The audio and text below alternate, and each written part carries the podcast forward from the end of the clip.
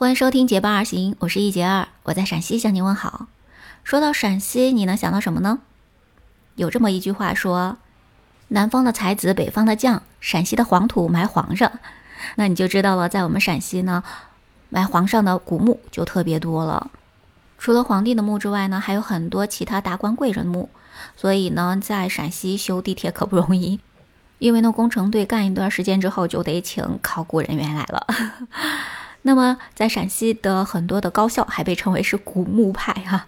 为什么叫古墓派呢？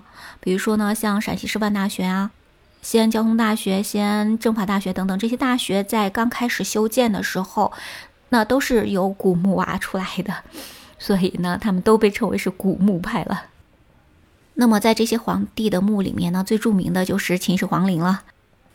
被誉为世界第九大奇迹的兵马俑，就是秦始皇陵的陪葬墓了哈。我们华夏的祖先黄帝、燕帝的出生地也都是在陕西啦，所以呢，黄帝陵、燕帝陵也都在陕西。那么还有很多其他的皇帝的墓，比如说像乾陵，就是唐高宗李治和女皇武则天的合葬墓。那么茂陵呢，则是汉武帝的墓。因为呢，这一种皇帝的陵墓特别多，所以呢，文物也特别多，博物馆当然也随之是比较多的。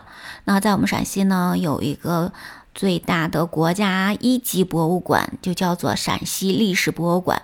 在这个里面呢，你可以感受到中华民族整个的历史发展的过程，有很多很多很有意义的文物在这里呢为你展示。但是呢，提醒一下。去陕西历史博物馆，它是免费的，但是并不免票，你一定要提前在网上订票，要不然的话，到现场你可能是领不到票啊。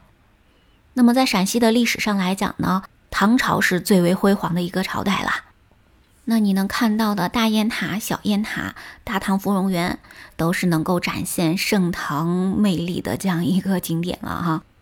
还要推荐一下的就是大唐不夜城，因为在这里呢，你不仅能够看到整个亚洲最大的一个音乐喷泉广场，你还能看到那个网红的不倒翁小姐姐。另外，跟唐朝有关的景点还有一个叫做华清宫，也就是皇帝们和他的嫔妃们以及那些大臣们去泡温泉的地方啊。那么这个地方也是非常值得一看的，因为它的上面呢就是骊山，景色也是非常的棒的。如果你去到西安市的中心，就能够看到钟楼和鼓楼，还有围绕在它们周围的古城墙。那么这些呢，都是明朝的建筑啦。那另外要安利一点的是，在鼓楼的旁边是回民街，它也是小吃一条街，有各种各样好吃的，所以们吃货们一定要去这里去逛一逛哦。那么除了历史文化景观之外，陕西的自然景观也是很美的。秦岭不仅是我们中国南方北方的界限。更是被誉为我们中国的中央公园。在秦岭里面呢，有四宝：大熊猫、朱鹮、金丝猴、羚牛。它们在这里呢，都是有保护区的，我们可以看到它们可爱美丽的身影呢。那在秦岭山系里面呢，非常著名的山呢，就比如说西岳华山，它在很多的武侠小说里面都会有出现哈。那么还有呢，太白山。那太白山呢有三千七百多米呢，所以它的山顶上是始终有雪的，所以太白六月游积雪是长安八景之一了。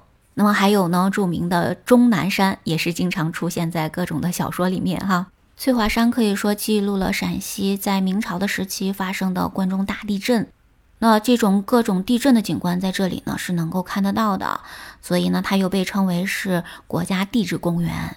我们华夏的母亲河黄河是从我们陕西川流而过的，在它流到延安附近的时候，突然呢，这个非常宽阔的河面就收缩成了一个壶嘴状，所以呢，在陕西和山西交界的地方就形成了非常气势磅礴的壶口瀑布。陕西的历史文化底蕴如此之深，而且呢，又处在我们中国最中央的这个位置，所以呢，各种的。人文景观、自然景观都是非常非常丰富的。我在这里呢说到的只是非常小的一部分了哈。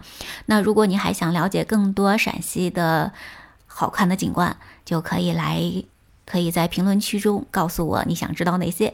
那后面的节目中呢，我还会给你详细的来介绍哦。那我今天的分享就先到这里吧。如果你也喜欢我的节目，不要忘记关注、订阅、点赞哦。我们下期节目再见，拜拜。